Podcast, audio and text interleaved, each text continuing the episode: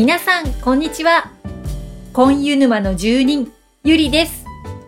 コンユ沼より愛を込めて、この番組は韓国の人気俳優、コンユ氏に沼落ちしてしまったディープなファンの皆さんと熱い思いを共有するポッドキャストです。このポッドキャストも今回で20回目を迎えました。だいたい5ヶ月ぐらい続いていることになりますね。続けていられるのは皆様のおかげです。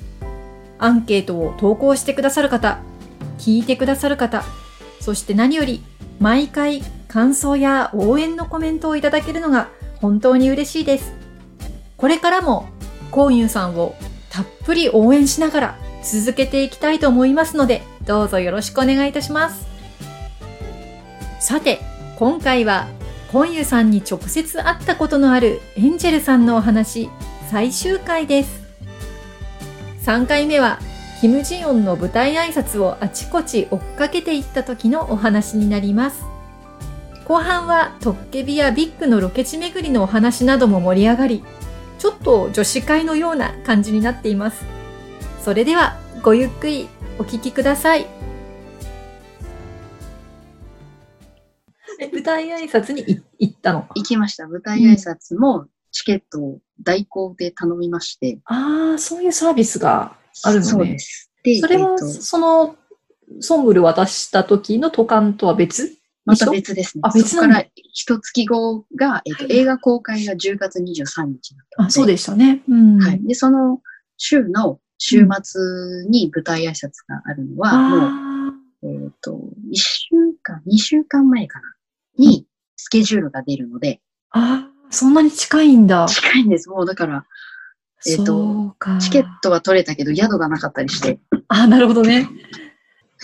そう、そうなんです。で、その時たまたまなんか別のアイドルのイベントと重なってて、どうやら宿が埋まってたっていうなるほどのを後から知ったんですけど、うん。まあその時は、あの、お友達が一緒に行けたので、うん。あの、転がり込んで宿を そっち止めて。安く、安く泊まりました。一泊二人だと、一部屋6500円とかだと、うん二人泊まると一人3000いくらになって、ああ、二人泊まってもいいような場所？そうですね。えっと、韓国の宿は、うんだいたいそういうパターンが多いです。そうなん部屋いくら。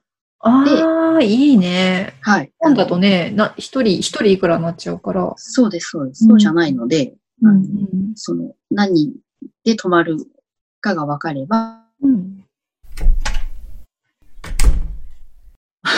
ちょっとトラブルが。エンジェルさんのスマホの充電が。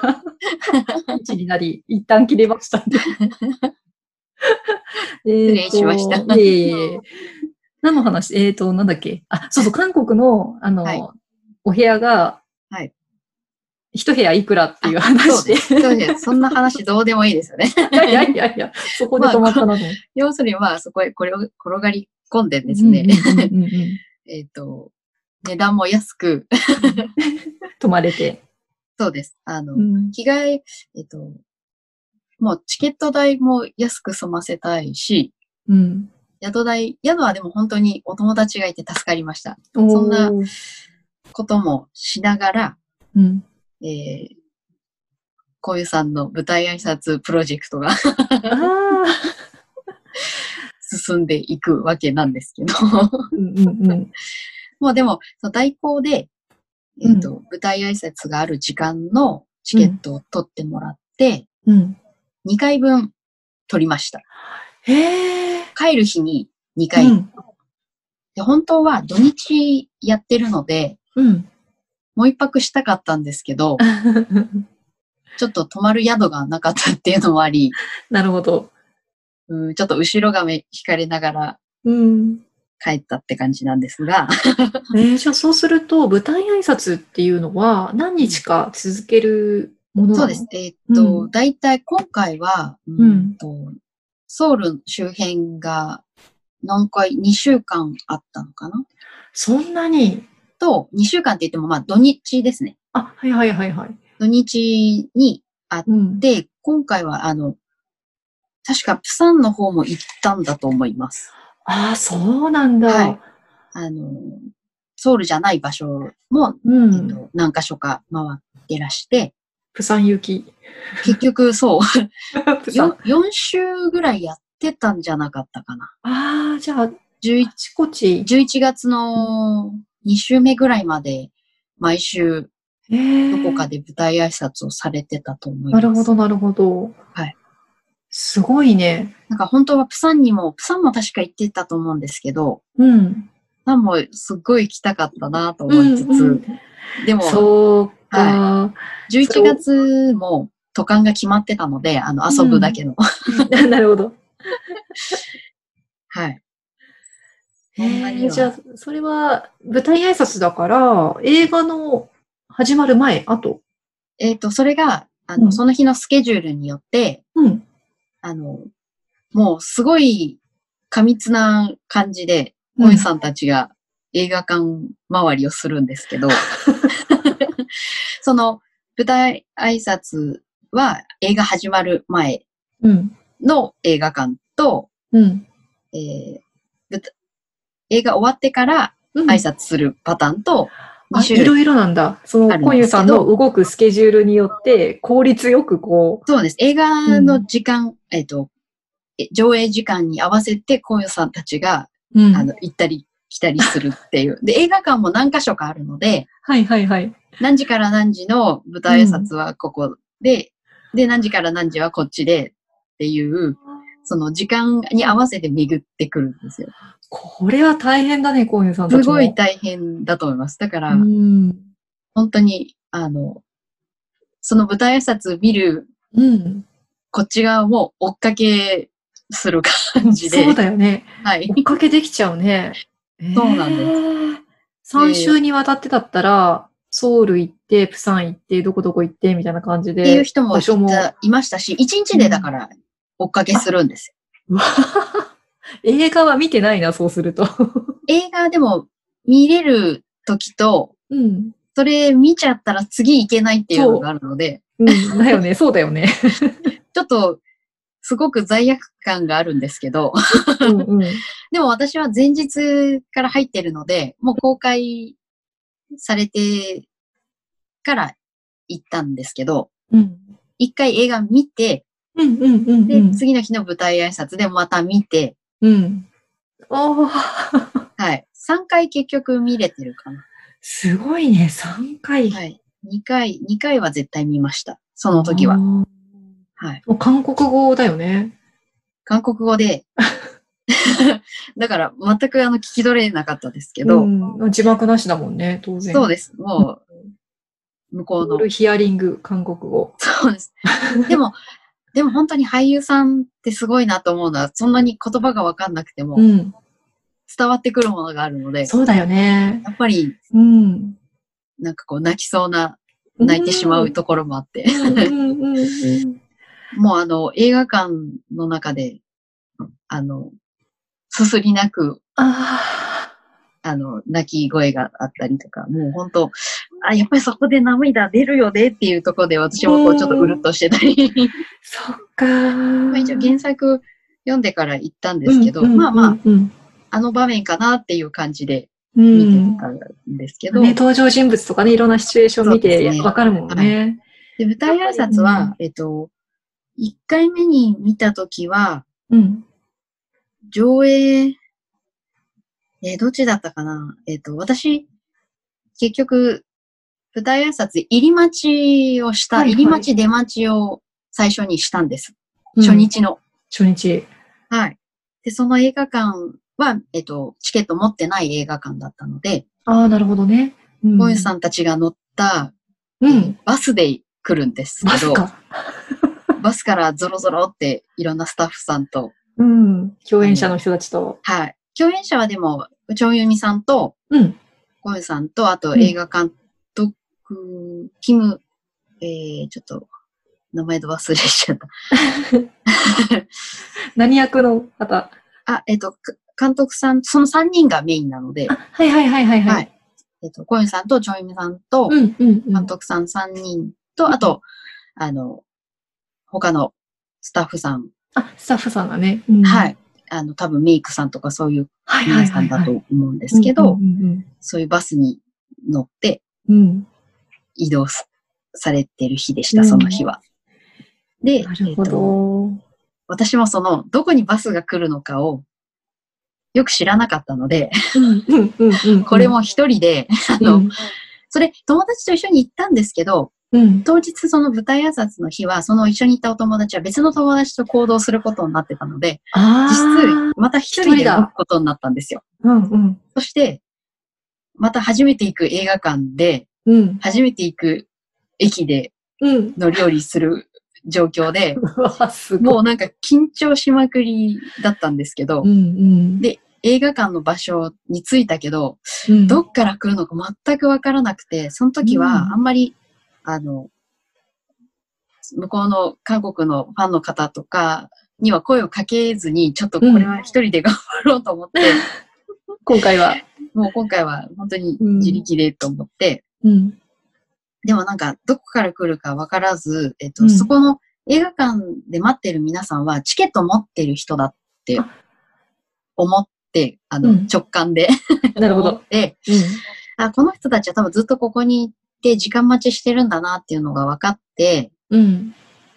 で、私、あの、ちょっと思いついて、うん。えっ、と、どこから入ってくるのかをそこの映画館でうん。想像しまして、お多分そこから入ってくるんだっていううん。場所の裏側に行ったんですよ。あ そしたら、やっぱり広い駐車場で、うん。もう、あの、それらしき皆さんが何人かポチポチいて、あ絶対ここだと思って、発見。発見発見した。でもその日は初日だったので、コエさんも結構緊張してたのかなと思うんですけど、うん。私またそこで声かけました。コエさん、なんか聞いた声だぞ、みたいな。まあでも時が経ってるので全くわからないと思うんですけど、でも振り向いてくれました。ちょっと下の方で手振ってくれて、で、それを、を、えっと、コエさんたちと一緒に動いてる方の、うん、どういうあれなのかわかんないんですけど、携帯か GoPro かなんかで撮影してる人にしっかり映り込んでて、お ちょっと恥ず恥ずかしすぎます、あれは。どっかに使われたかも、みたいな。なんか、で、友達がそれを見つけて、うん。映ってたよ みたいな言われて。やばい、超恥ずかしいみたいな。だんだん、コンユさんの脳内にもインプットされてくんじゃないな。なんかこの子前も、あの、あの時にみたいな。そうやって覚えられていくみたいでも、そうですね。その時も、えっ、と、うん割と手前で 呼びつけて、振り向いてやっぱり叫ばないせて、とね。うん。その時はもう、あの、普通に歩いてて、私も、まあ、立って待ってたんで、うんうんうわー、大きいと思いました。やっぱり大きいんだ。よかったです。その時は、あの、明るい、あの、黄緑のあの、グリーンのセーターと、うん。やっぱり太めのスラックスで、ちょっと色を忘れちゃいいましたけど、うんうんうん。あの、まあ、こうリラックスできそうな雰囲気のタフッとあ、しただ。お召し物を着てまして、そう。なんかいその、その時間の舞台挨拶は、うん。えっ、と、見ずに、もう次の自分が今度舞台挨拶を見る会場にもすぐ走って 移動です。間に合わない。はい。それで移動して、うん。えっ、と、そこでまた2回目の生コンさんを。なるほど。今度は座席で見る感じ？そうですね。うん。前からでも4列目ぐらいです。うわ、いいなぁ。4列目、いいとこ取ってくれましたね。うんはい。真ん中よりちょっと左でしたけど、うんちょっと映画館が大きめだったので、うん。まあ若干遠かったかな。あはい。でもあの、い2列前ぐらいに、あの、本当に先輩のファンの方ーずらりといらっしゃって、やっぱり。おーと思い、はい。そうですね。で、その時間はちょっと本当大変申し訳ないんですけど、うん。そこ一本見ちゃうと、うん。最後の舞台挨拶もう一枚チケット持ってるやつだったので、うん。もうそれが見れなくなっちゃうので、うん。またもうすぐ移動して、なるほど。孤独なオタ活を 一人でとにかく移動して、で、最後の会場は、あの、SSG のイベントをやった会場の中の映画館だったので、そうなんですね。だけど、あの、ものすごい広くて、あの、うん。でっかい図書館はうん。ご存知ですか、あの、その中にある。すっごい立派で、素敵。な図書館なんですけど、もうんうんうん。うなんかそこにどうやって行くのかもわ思い出せないぐらいすごい広い。へでもまあーあ、の、案内板があって、あの、映画館こっちっていううん標識を見なが、ら行って、そこは前日におさらいもしてたので、うん。もうそれ見たらすぐこっちの駅から帰るっていうシミュレーションもしないと、もう電車それ乗り遅れると、うん。飛行機の2時間前がつかなくなっちゃうっていう、そっかそっかタイトな、すごいスケジュールでしたね。はい、タイトなスケジュールが実はあって、うん。でも一人だったし、うん。もう飛行機間に合わなかったらやばいみたいな、そういう緊張もだんだんや近ばいづい。てで、そこで、えっと、えー、三要は3回目になるのか。いうん。そうですね。と、もう1日でもう生小宮さんを見まくるいう。いやー、贅沢だ。その代わりちょっと体力的にきついけど。そうですね。んそして、その、最後、自分が見る舞台挨拶最後の時に、うん。舞台挨拶で、あの、小宮さんたちが、その会場から引く時に、うん。えっ、と、自分の座席からもう降りて、うん。お土産を渡して、あ、前の方に行ったのね。その時にちょっと、指を、指にちょいタッチしてきました。あー 触った。触りだ。この時も、あの、うん。しっかり読みました。小宮さん。小湯さん、小湯さんって。前前から何列目にいたの？それは。えっと、その時は、うんうん前から3列目ぐらいで、しかも、うん。えー出入りする側のあ、やった一番通路の端だったんですよ。やっただこれは、私さんいけ、ないといけないと思って、あの、もうっていうことだ。舞台挨拶、もう本当にあの、最後になりそうな、で、ぽあの、感じの時を、うんもう、いつか今かっていう体勢で、もうずーっと スタート待ち状態。はい、そうですね。で、あの、MC の方が、以上これでみたいなのが終わったかどうかぐらいでもう立ち上がりですね。うんうんう さんと叫び。はい、3段ぐらい降りて。でもちょっと SP の方が、あの、ちょっと幅みがあ,、はいはいはい。あったけど、ちょっとこう、避けて、避けたんだ。そしたら、小湯さんもちゃんと私を見てくれて、うん。あの、手出してくれたんで渡せたんですやっ。たー。それをちょっと指にタッチ。はい。その時、なんで握手しなかったんだろうと思いながら。そうだよね。その時ちょっとね、もうでもね、それどこじゃないです。もうあの、阻まれてる。いや、でも、本当になんか、ささっとしか渡せてないってずっと思ってたんですけど、その、うん。ルナさんが、その動画をたまたま、まあ、ルナさんは、はいはいはい小宮さんを、を撮ってたんですけど、うんうん。ちょうどその私が渡してるシーンをもう映り込んでた。一緒に撮れちゃっったのね。そうなんです。あ、これ私の背中みたいな。でルナさんもいたのね、そこにね。そうなんですよ。ね。で、あ、私なんか結構ちゃんと渡してると思って、うんそこでなんかまた新な。たな感動をよかったね 日か何週間か経ってからうん。見ることができて、もうそれが、えっ、と、生コインさん、一旦収めですね。なるほどね。はい。いや、でもその、ね、一日、すごいよね。そうなんです。結局、その、初、初渡韓12月の、え2年前の12月から、うん。昨年の12月の間に、うん。結局8回韓国へ行ったんです。一年間に？8 1回。年間8回。もう、す8べて。うん。はい。すべて、えっと、オタ活に使っております。お互い、はい。あの、撮影地とか。なるほど。はい。え、どこの撮影地行ったの？えっと、トッケビのうん。ロケ地、あの、インチョンとか、ああ、インチョン、はい。あと、カンウォンドってあの、海のとこ、あああの、そばの花を、して、あはい、渡すあのシーンのとこと、わあ、あとはあの、お寺、ん？お寺？お寺。あれ、バーベキューするとこ？あ、じゃなくて。じゃなくて、えっとあ、わかったわかった。あの、あれ飛ばすとこだ。なんだっけ？そうです、そうです。あの、灯籠飛ばす。気球じゃなくて、気球じゃない、違う。灯籠と、気球じゃない。なんでしょう、あれ、と灯籠っていうんですか灯籠だねなんだっけ？あの、まワンヨって、あの、キムソンって書いて、あれを飛ばすとこだね。飛ばすところのおあ寺も、ちょっと遠いところは、あの、そういうツアーの方を呼んで、お友達と二人でうんうんうん。お願いして行った一日がかかりで。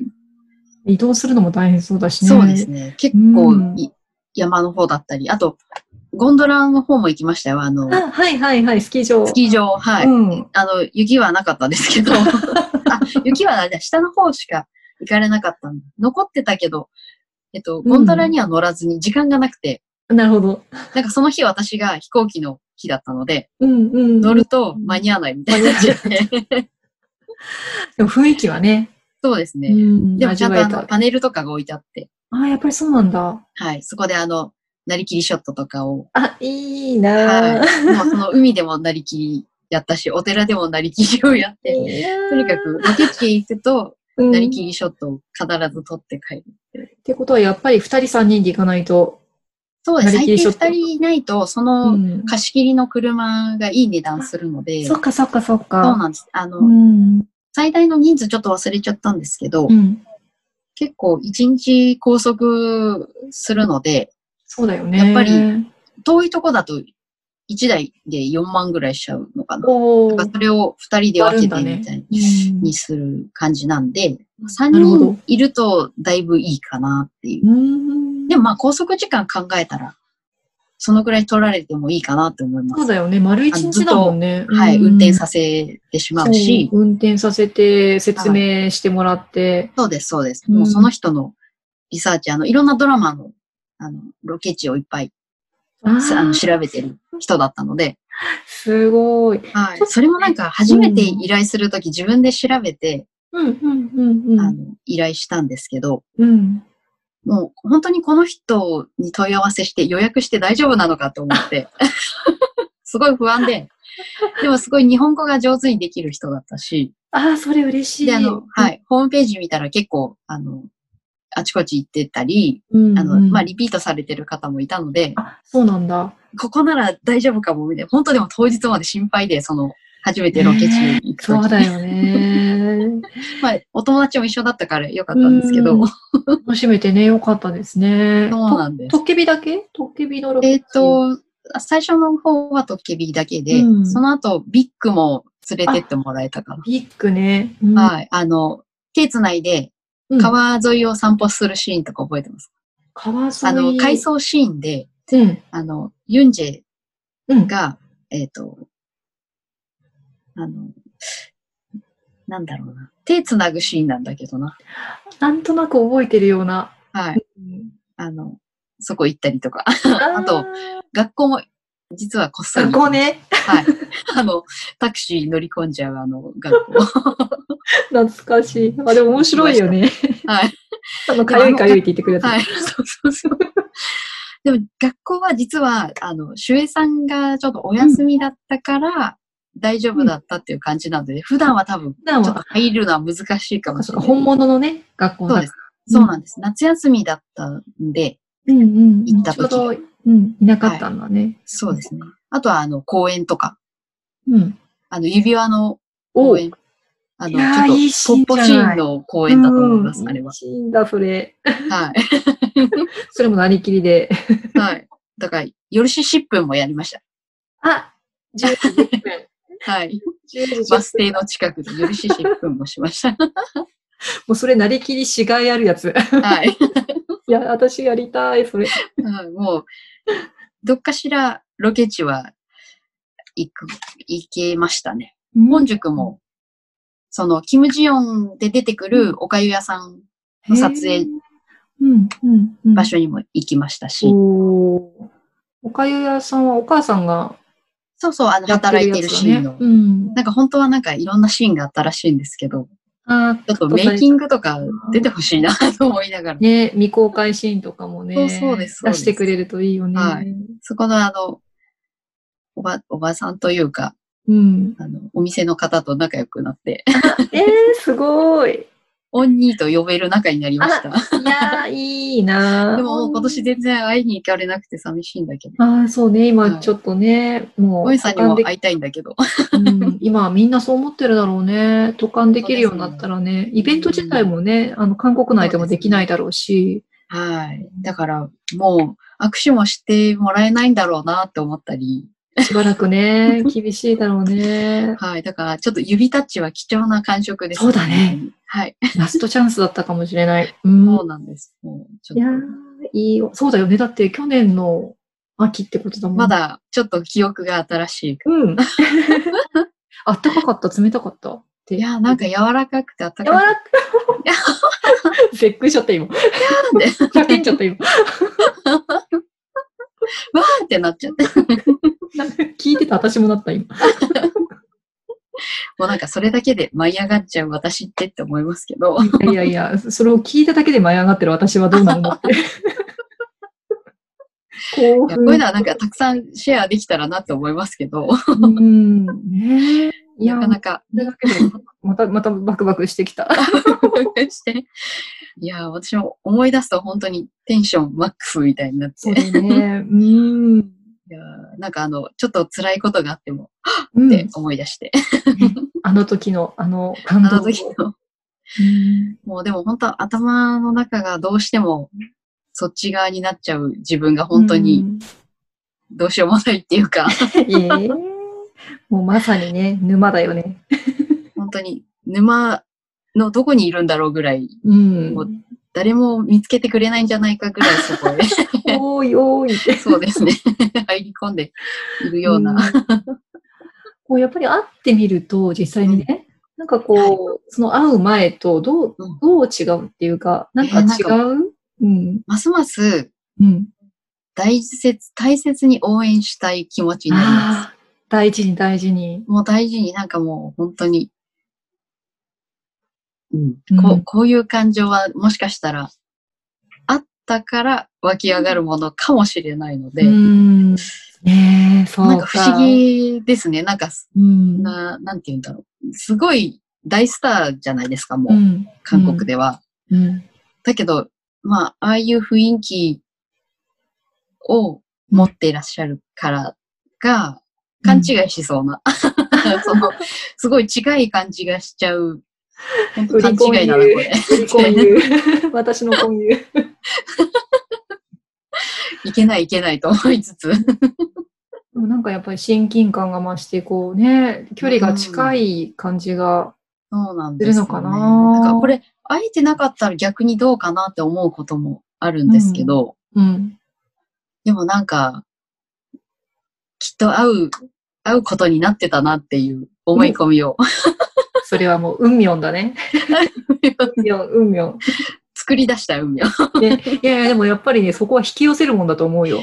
うん。うーん、そうなんですよ。だから、うん。やっぱり、あの、願えば叶うっていううんのは本当だなっていうのは実感できます、うん。これで。ね、やっぱりお話聞いてるとね、動かないとダメだなって思う。よ。あやっぱりさ、願ってただけじゃダメで。あ、はい。そうですね。ね。あの、まあ、私もちょっと変わり者なので、そうなの。だし、多分せっかちかな。待てないだけだと思うんですけど、待てないから動いちゃうってういうん。のも一つあったり、でも自分でもそんなに動けるのかっていう発見でもあったんです、実は。ああ、本屋さんっていう方を発見したというか、うん。本当にたまたま見て、うん。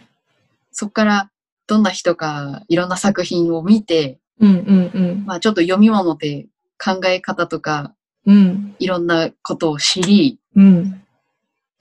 ああ、これはズブズブと何か、何か入ってるな、みたいな奥底へ、あの、行ってはいけないところか、みたいな感じもすごくあったけど、うん。まあちょっとさっきも言ったんですけど、うんちょっと、なんていうのかな、古い何かにあった気持ちになっちゃって、なんだろう、その、もうちょっとピュアな時の自分みたいな？なんだろう。ちょっと純粋さがもしかしたら似てるのかもしれない。なんかそれを受け取りたくなかったんですけど、うん。自分が純粋だって突っ込まれた時に、うそんなことないって、いつも思ってたけど、うん。いやいや、これは純粋があるゆえの動きだろうっていううのも、ん。まあ、そうなったら、それをなんか受け止めざるを得なくなってしまい、うん。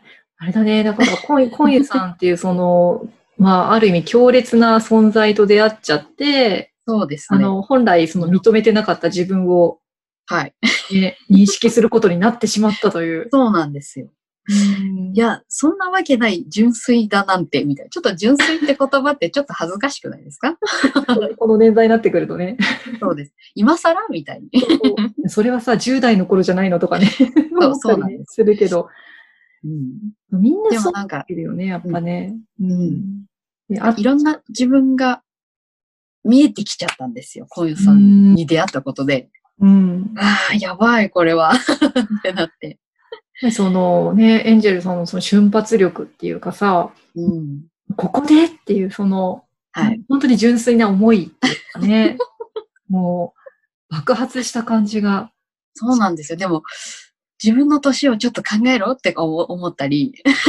も結局自分がどう感じるかだから、別に年も関係ないんだろうなって思うし、そうですね。でも、こんな、なんていうのか、それが、えーそうなるべくしして、えーうまあ、おかけするお年頃ってあるじゃないですか、アイドルとか。うんうんうんうん。でもそこをやれなかったから、心残りしてるなっていうのはあって、やっ。てみたかったんじゃん、結局。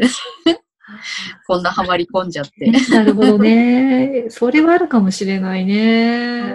なんかその、まあ、芸能界っていう場所の憧れもあるだろうし、別にそういう世界に入りたかったってわけではないけど、うんすごい華々しい場所うん。で、うん、そういう活躍してる人、応援できるんだ、みたいになったら、うん。もう今だからでもできることで、うん。なんか自分にやっとそういうタイミングがうん。来たんだなっていうのと、そうじゃないと、こんなに、あの、うまい具合に情報が入ったり、あ、そうだね。うん。いけるようになったり、うん。そんな顔を間近で見るなんて、そうだよね。うん。ちょっと、うん、難しい話だったろうなって思うので、まず、うん、そうです。あの、まあ、一応子育てもだいぶうん。終わってるので、うん。うん。自由もね、だんだん聞いてきそうですてね。うん。もう、あの、ちょっと一回母休憩って言って、うん。うん。もう飛び出しちゃう感じ。それは、あの、ご家族も、いいよ、言っといでっていう感じで、それとも呆れて、あと見て、いる。私のを見て、止めても行くよね、みたいな。なるほど。まあ、止める理由もないけど。うんもともとさ、エンジェルさんそういう弾丸系なの、えっと、うーん、どうかな。でも、ガンガン系は、うん。まあ、最、最近っていうか、やっぱりこういう、本当に心から応援したい人うん。ができたからうん。かな。出会っちゃったのね。そうですね。行動したい欲望はあっても、うん。割と躊躇することが多かったんで、うん。なんか自分よりも他人を、みたいなあ勝負なんで、あのん。いつも後回しにしてたんです、自分のことを。そうなんだ。そうなんだ。そうです。でもある日、あ、うんなんか、もう自分のためにしてもいいんじゃんっていう、こう、まあいろんなやりとりが、あの、うん。周りとの友達とかのやりとりから、うん。もう分かった。じゃあ、やろうっていうのもきっかけと、いいねまあちょうど間があったっていうのもあって、うん。まあ、じっとしてられない、ちょっと短気なところと、あの、まあ、うまく自分の本性がうん。で出てきたのと、こう、いろんな感情が相まって、うん。イケイケになっちゃったかな、みそうだねたいなのはありますうね。ん。そのイケイケで行ったから、やっぱ引き寄せもね、あったんだと思うし、いろんなこと引き寄せてるよね。本当に。人も、タイミングも情報も。うんそうですね。もう、ちょっとアンテナ出しまくったかもしれない。うんやっぱりね、その強い気持ちがあって動くと、やっぱりいろんなものが寄ってくるんだよねっていつも思ってて、まあ、別にそれは本屋さんのことじゃなくてもね。でもすごい、うん、はい、純粋な、純粋な気持ちがあるから、やっぱここまで、はい。ねなんかいい、いい一年ね、過ごしたよね。そうなんです。だからこのコロナ騒ぎになって、まあ、思い出があってよかったと思って、うん、そうだね。なんか、その騒ぎがね、起こる前にこうやって会えてよかったっていうね。ううん、今日、この日のための、まあ、充電品っていう感じの。そうだね。で、ね、これなかったらちょっと生きてたかな、私と思うし。かもしれないよね。まあ、私たち、私なんかはまだ半年だけど、でも、うんうん知った時にはコロナが出始めてた頃だったので、12月末だったから、ちょうど中国でね、出始めた頃だったのよ。けど、やっぱりこういう話聞いてると、うん、なんだろう、あの、もしね、その、コロナが収束したら、こういうこともできるかもしれないっていう、なんかすごいね、希望が持てるっていうか、そもそもだって会えるっていうこと自体が全く想像できなかったのよ。なるほど。うん、会えるんです。会えるんです。そう。だからいろいろさ、調べると動画とかも出てくるけど、それはすべて過去の話であって。そうですね。ねだから、もうだって日本にも来てないし、はい。うんで、韓国って言ってもよくわからないし、大体日本人が行けるのかもわからないっていう状況で、やっぱり同じことを、ね、あの、はい、ポッドキャスト聞いてる人はやっぱり私と同じぐらいの参観歴の人もいるから、なんかそういうね、お話聞きたいっていう話がたくさんあって、はい。いやー、今日聞けてよかった。あ、よかったです。本当でもタイミングがよ、良すぎましたんで、小夜さんも、うん、えっ、と、そのトッケビ以降、ちょっと、うん、あの、心を痛めてたっていう話が、うん、あの、まあ、ドンクさんのあの番組でもそうだね、ありましたね。あの話を番組とかで見る前に、その、9月に行って、その、ベテラン、あの、ファンの方にそういう風な状況で、最近なんだよ、こんなに笑顔が出るようになったのって聞いたばっかりだったんです。そうだったんだ。だからそんなの聞いたらもう本当になんかもっと大事に応援したいと思ってしまって。ちょっとジーンとくる。そうなんです。で、ジーンとくる。そのトークの番組で、ああ、この話かーと思ってちょっと泣けてくるね。そうなんですよ。なんかもう、ズーンとしてしまって。うん、だから私がその応援し始めた頃っていうのは本当にそのコエさんの笑顔も帰ってきたぐらいのタイミングだったので、あんな思いを私も、なんて言うんだろう。まあまあ、分けてもらえたって言い方もおかしいですけど。させてもらえたというかね。そうなんです。だから本当になんかタイミングが良かったので。なんかこの後、ちょっとね、コロナがどうなるかわかんないんですけど、うん、そういう落ち着いてイベントがまたあるってなったら、うん、まあ、もしそういうふうに、もう行動を起こしたいっていう人がいたら、うん、なんかこう、私も、じゃあこういうふうに、ああいうふうに私はしたよって話もお伝えできたらなって思うし。いやそれはね、みんな嬉しいと思う。うん。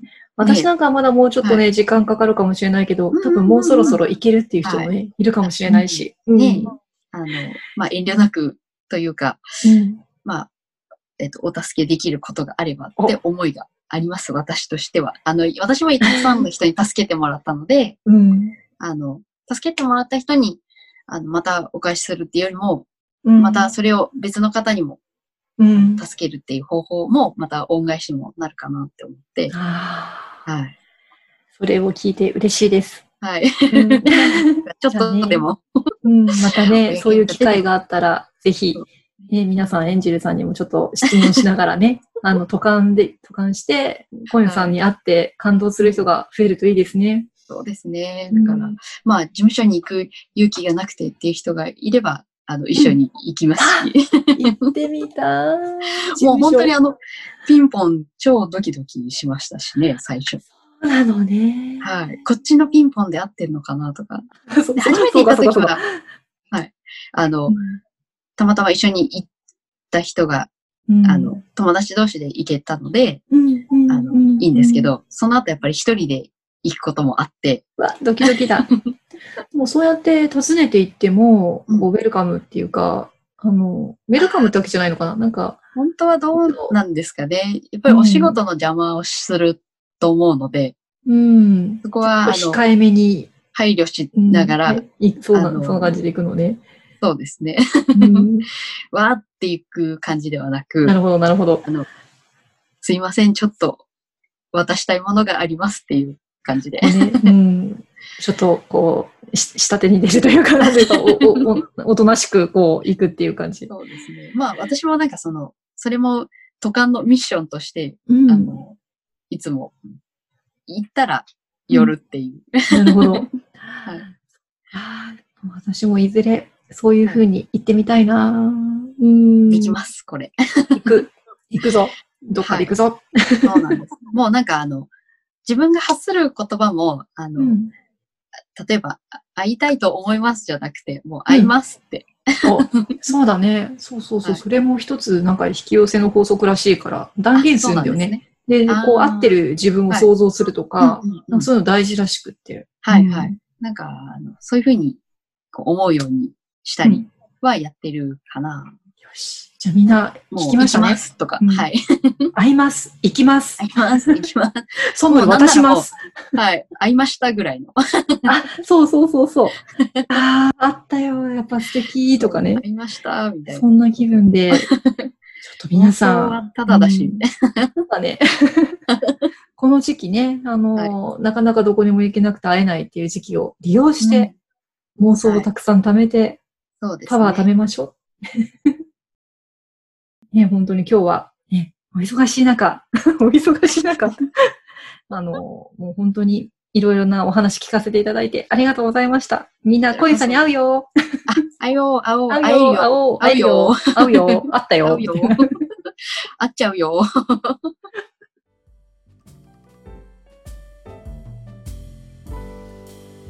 3回にわたりエンジェルさんとのお話を配信させていただきました。皆様、いかがでしたでしょうか？